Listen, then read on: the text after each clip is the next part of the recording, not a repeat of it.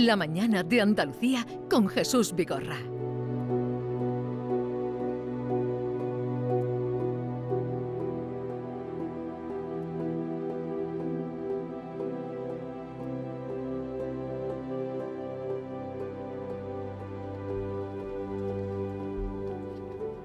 Esta mañana a temprana hora les decía que al amanecer suena el canto de los pájaros y nosotros celebramos la vida entre la naturaleza y la civilización.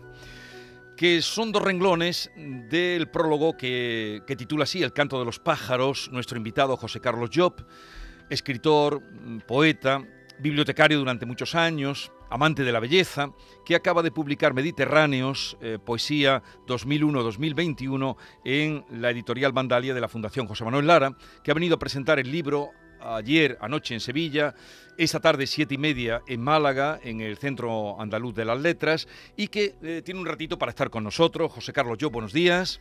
Buenos días y muchas gracias por la invitación. Bienvenido, mm, eh, Maite, Edith, David, os presento. Hola, Que llevo toda la mañana dando la lata. Encantada. Encantadísimo. Porque le voy soltando versos, de vez en cuando le digo esto para anunciar que venía. Este de retrato tan bonito que dices, tú lo sabrás de memoria, ¿no? La, la, eh, no es vida sin... No creas, ¿eh? de memoria me sé muy pocos versos míos y, y de otros tampoco. ¿eh? No soy un Fíjate buen... que ahora no lo voy a encontrar yo, pero era de, de- de- de un retrato tuyo. O cuando estábamos hablando de la guerra, que te preguntas, ¿qué queda de las guerras? ¿La victoria o el resentimiento? Efectivamente. Ese es un poema mm, sobre la literatura rusa del siglo XX, sobre Mandelstam, sobre Akhmatova. em, y entonces la tesis del poema es que solo la poesía nos salva del horror. ¿no? Pero ahí, en esa parte, habla, hace una serie de preguntas de por qué de, de aquello que vivimos y de aquello que leemos queda más peso de lo malo que de lo bueno. ¿No? ¿Por qué de las guerras queda el resentimiento y no quedan las, no quedan las victorias? Se produce una especie de borrado de las victorias como si solo una parte de las dos contendientes hubiera sufrido y no las dos, que es lo que suele ocurrir en toda guerra. Y, mm, y se pregunta si del en el Evangelio pues eh, nos queda la parábola de los talentos o nos queda mm, la parábola de los, de los pájaros del campo alimentándose sin... Bien, en fin, para, para, para llegar a la conclusión de que aunque quede más mm, fijo en la retina de la memoria lo malo, eh, siempre es la poesía lo que acaba resucitando lo bueno. ¿no? Y es aquella historia tan bonita de, de Ana Akhmatova esperando en la, en la prisión, a las puertas de la prisión donde tenían encerrado a su hijo, y que una mujer le preguntó, ¿tú te atreves a escribir todo esto? Es decir, ¿tú, tú sabrás escribir lo que, e- ese horror que estamos viviendo? Y ella contestó que sí. Y entonces ahí escribe Requiem, que es un poema de voces maravilloso. La, tradición de, la, la tradición de las voces en la literatura rusa ha, ha- ha tenido alcances magníficos, porque, por ejemplo, la última premio Nobel rusa, Svetlana Svatayeva, Sí. Alexievich, perdón, Alexievich. es Svetlana Alexievich, ahora como estaba en la época de Akhmatova, me ha salido Svatayeva, pues em, tiene ese libro fantástico del fin del imperio soviético, del Homo, Sovie- del homo Sovieticus, y que es un libro donde ella mm, hace un trabajo de arquitectura impresionante, pero tan sutil que ella desaparece detrás de las voces de los otros. Solo son voces hablando de cómo vivieron el fin de, de- de- de la dictadura soviética, uno detrás de otro, gente que estaba a favor, Mm. gente que estaba en contra. Y es un libro mm, que son casi 700 páginas, pero es un libro maravilloso. Y el poema de Akhmatova, que yo creo que Alexievich mm, se pudo inspirar en algo, es decir, yo puedo hacer esto en, en- en- en prosa con otro asunto, eh, es lo mismo, son pequeños fragmentos de voces de personas sufrientes a raíz del dolor que causa la crueldad política. Pero por donde hemos empezado, eh, que era qué es lo que queda, eh, parece que queda más lo malo, pero a la hora de crear el poema, eh, que mm, la génesis lo incita más eh, lo vivido felizmente o lo vivido con dolor. A mí las dos cosas. Lo que ocurre es que es eh, la, mirada del poeta es, aquí lo importante. Yo creo que la celebración es un objetivo eh, de la vida. Es decir, rendirse ante la pesadumbre, rendirse ante la desgracia, rendirse ante cualquier mal que nos eh, toque en esta vida, no nos conduce absolutamente a nada y en todo caso conduce a una cierta desesperación, pero desde luego no conduce a nada que pueda ser creativo, que pueda ayudar incluso mm. al que vuelve a sentir eh, esa vuelve a tener esa desgracia o vuelve a sentir ese dolor. Por lo tanto, pienso que la poesía, mm, al menos mi poesía, ha de tener siempre una vertiente de celebración del hecho. Y cuando digo celebración del hecho me refiero a que también las pérdidas, también las muertes, recuperando lo bueno de la persona que se fue o de aquello que has perdido, también celebras en parte lo bueno de la vida. No, y además la poesía de José Carlos Job eh, celebra mucho la vida y los momentos felices. Bueno, quisiéramos mm, que algún poema, estamos hablando de poesía, de esta poesía, de este libro que contiene 20 años tuyos de poesía, ¿no? 20 que has creado 20 años de poesía. 20 años, 20 años. Pues eh, este, por ejemplo, si te parece bien, ya que estamos hablando de poesía y de poetas, El tiempo de los poetas. Muy sí. Lo, lo lees y así saben ustedes qué tipo de poeta es el que está hoy con nosotros. Y sobre todo sabemos dónde estamos, ¿no? Todos. El tiempo de los poetas. Los poetas nombran el mundo y así renace en cada poema. Conocen el desierto y las estrellas, pisan la nieve virgen en pos de un ave albina o un oso blanco. La verdad los ilumina sin que sepan. Navegan en el barco de Ulises, comparten su lecho con Helena y no temen el grito de Aquiles. Nadie sino ellos conoce su secreto. Caen ciudades, reyes, civilizaciones, Mueren lenguas y escrituras, como el amor mueren, y como el amor permanecen los poetas en el tiempo, un tiempo que nunca les pertenece, aunque sean ellos quienes lo crean. El tiempo de los poetas, del libro Mediterráneos que hoy presentamos. Hay un solo mar Mediterráneo. ¿Por qué el título es en plural? Es en plural porque hay muchos Mediterráneos. Hay un solo mar, pero hay muchos Mediterráneos y los que vivimos en sus orillas lo sabemos. ¿no?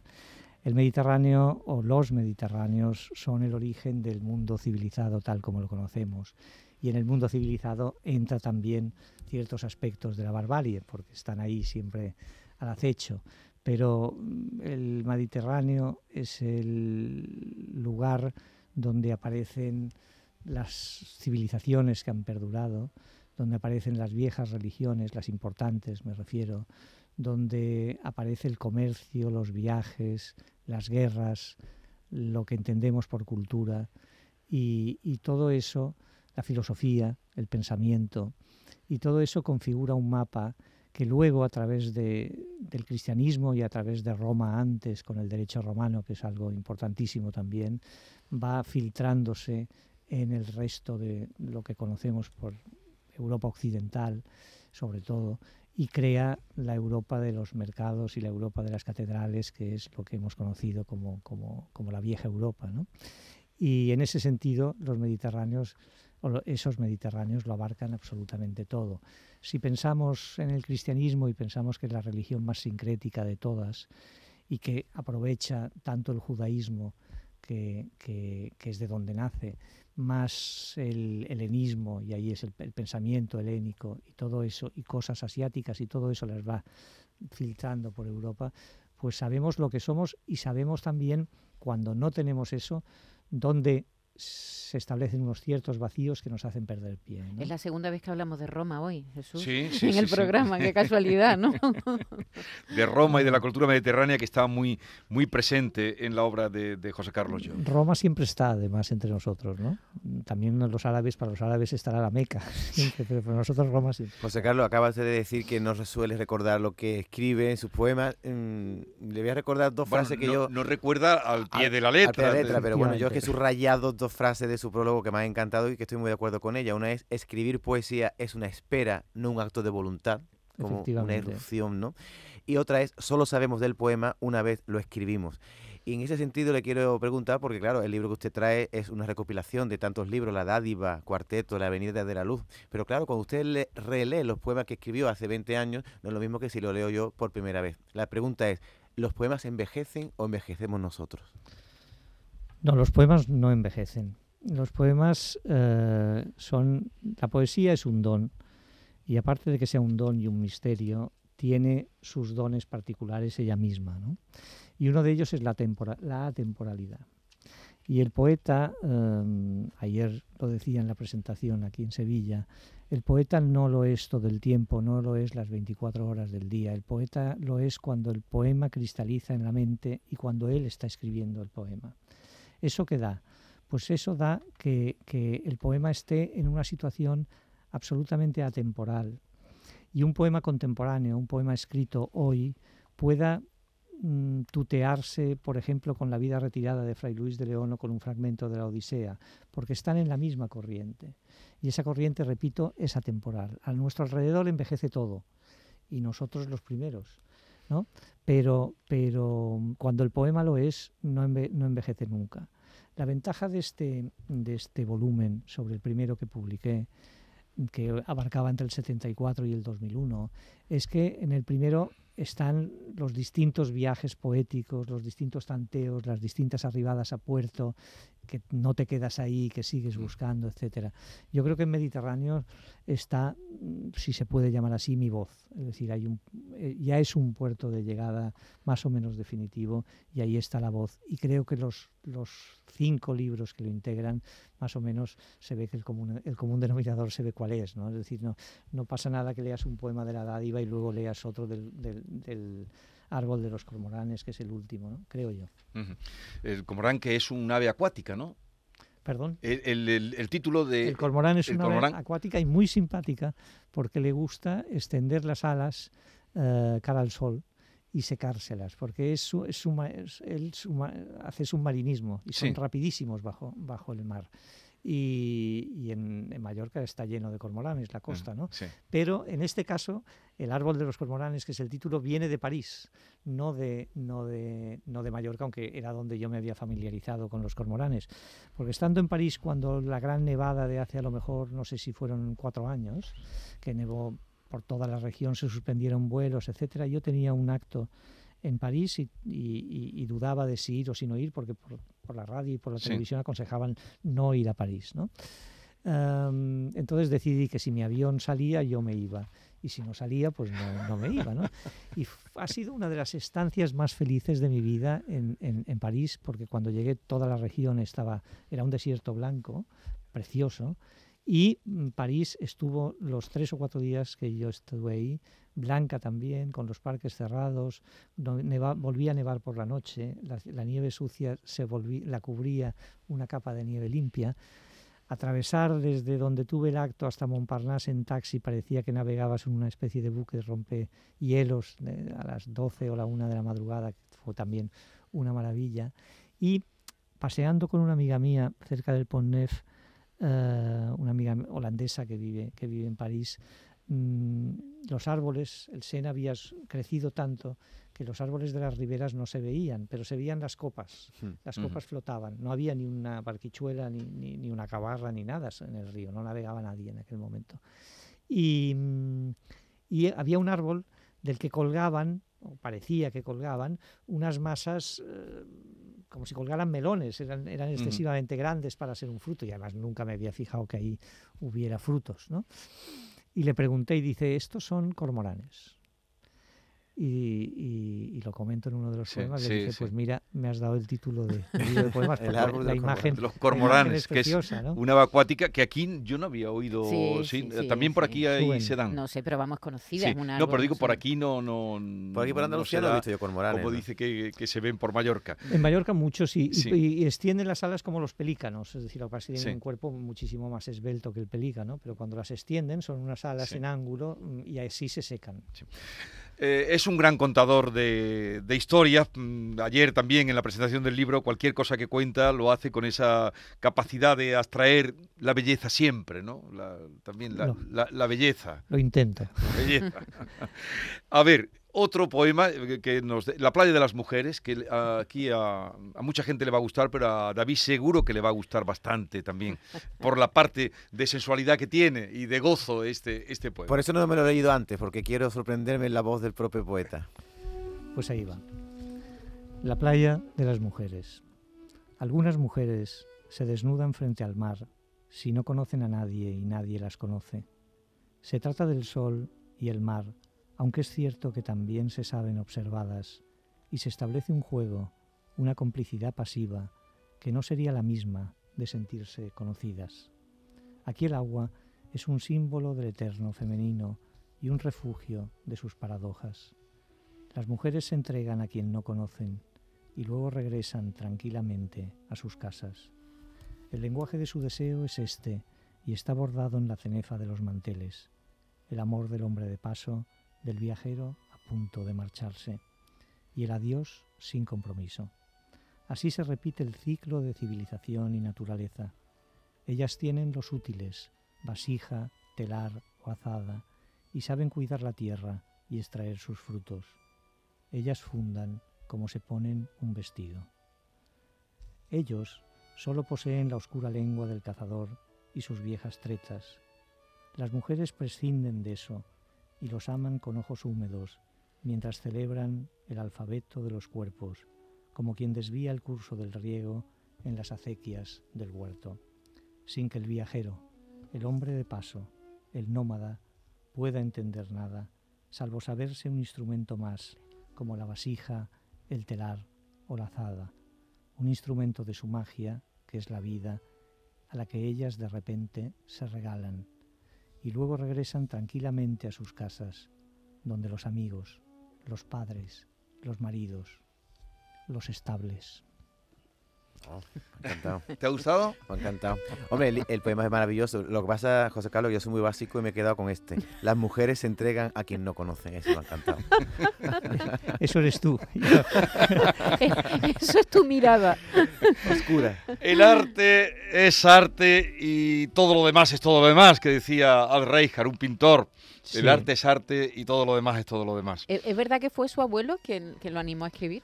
Más que animarme a escribir, no, pero mi abuelo me dijo una frase que me quedó grabada, que, y me la dijo después de haberme leído, yo estaba enfermo en su casa y me leyó eh, el licenciado Vidriera de Cervantes.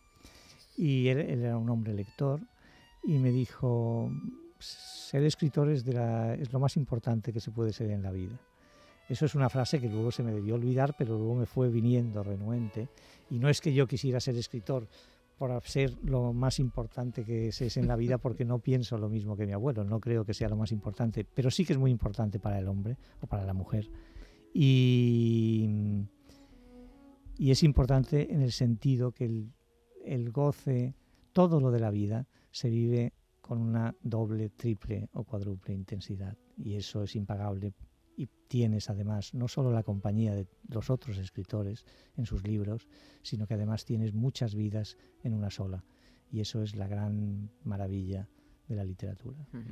Por cierto, ayer se presentó en Sevilla, hoy se presenta en Málaga, en el Centro Andaluz de las Letras en Málaga, a las siete y media de la tarde. Va a contar además con la presencia del editor eh, eh, Ignacio Garmendia y Rodrigo Blanco Calderón, que te van a acompañar. El escritor Rodrigo Blanco Calderón, que tiene una novela que se titula The Night, que es extraordinaria sobre el, otro horror mm, más, más o menos amortiguado, que es el venezolano. Em, y esa novela es muy buena. Cuando la época de los apagones, ¿os acordáis? Sí, sí, sí, Es una novela extraordinaria. También pueden leer novela de José Carlos Job, El informe Stein, que es eh, una de las novelas que fue muy reconocida, y Los Reyes de Alejandría, que creo que fue la última vez que... Reyes de Alejandría es la penúltima. La, última es Oriente, que está en Alfaguara también, como Reyes de Alejandría. Pero es cierto que Reyes de Alejandría tuvo, fue una novela que tuvo cierta fortuna. y, es una novela que, que además... Em, no es que sea una novela poética, porque en España decir novela poética o novela lírica es matar, es matar la novela, es decir, nadie quiere saber nada ni se acerca luego, ¿no? No lo es, pero sí que es verdad que tiene eh, en, su trama está como toda la poética de formación de, lo que es un poeta o de lo que acaba siendo un escritor. Y cuando digo toda la poética me refiero a las lecturas, las músicas mm. de un escritor que era joven en los años 70, me refiero. ¿no? Mm. Y es una novela generacional y no sé si son esas dos cosas, sobre todo lo generacional, pero sí que tuvo una cierta fortuna. ¿Escriben en catalán o en castellano? Yo escribo en las dos lenguas, pero sobre todo escribo en castellano. Y además fue muchos años bibliotecario que eso se nota en toda también su obra, su amor por la literatura y la lectura. Digamos que fui mm, un hermanísimo menor, muy menor, muy menor de la estirpe porgiana. Eh, gracias por la visita y Mediterráneos es el título de su último libro, libro de poemas eh, de 2001 a 2021. Aquí hemos dado una muestra, pero disfruten ustedes y entren en él. José Carlos, yo, gracias por la visita. Muchísimas gracias que a lo pasen bien en Málaga. Lo, intentaré porque es una ciudad extraordinaria para pasarlo bien también. Y te esperamos aquí cuando quieras volver. Muy bien, pues a vuestra disposición. Gracias.